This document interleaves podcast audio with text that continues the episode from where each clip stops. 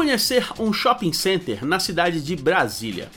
Fiquei sabendo que uma famosa perfumaria francesa tinha acabado de abrir uma loja naquele shopping. Como eu nunca tinha entrado naquela perfumaria, aproveitei a situação. Mas antes, telefonei para minha esposa e perguntei se ela precisava de alguma coisa. Ela me disse que queria uma sombra marrom para sobrancelhas. Como eu não estou acostumado a comprar maquiagem, pedi ajuda ao vendedor.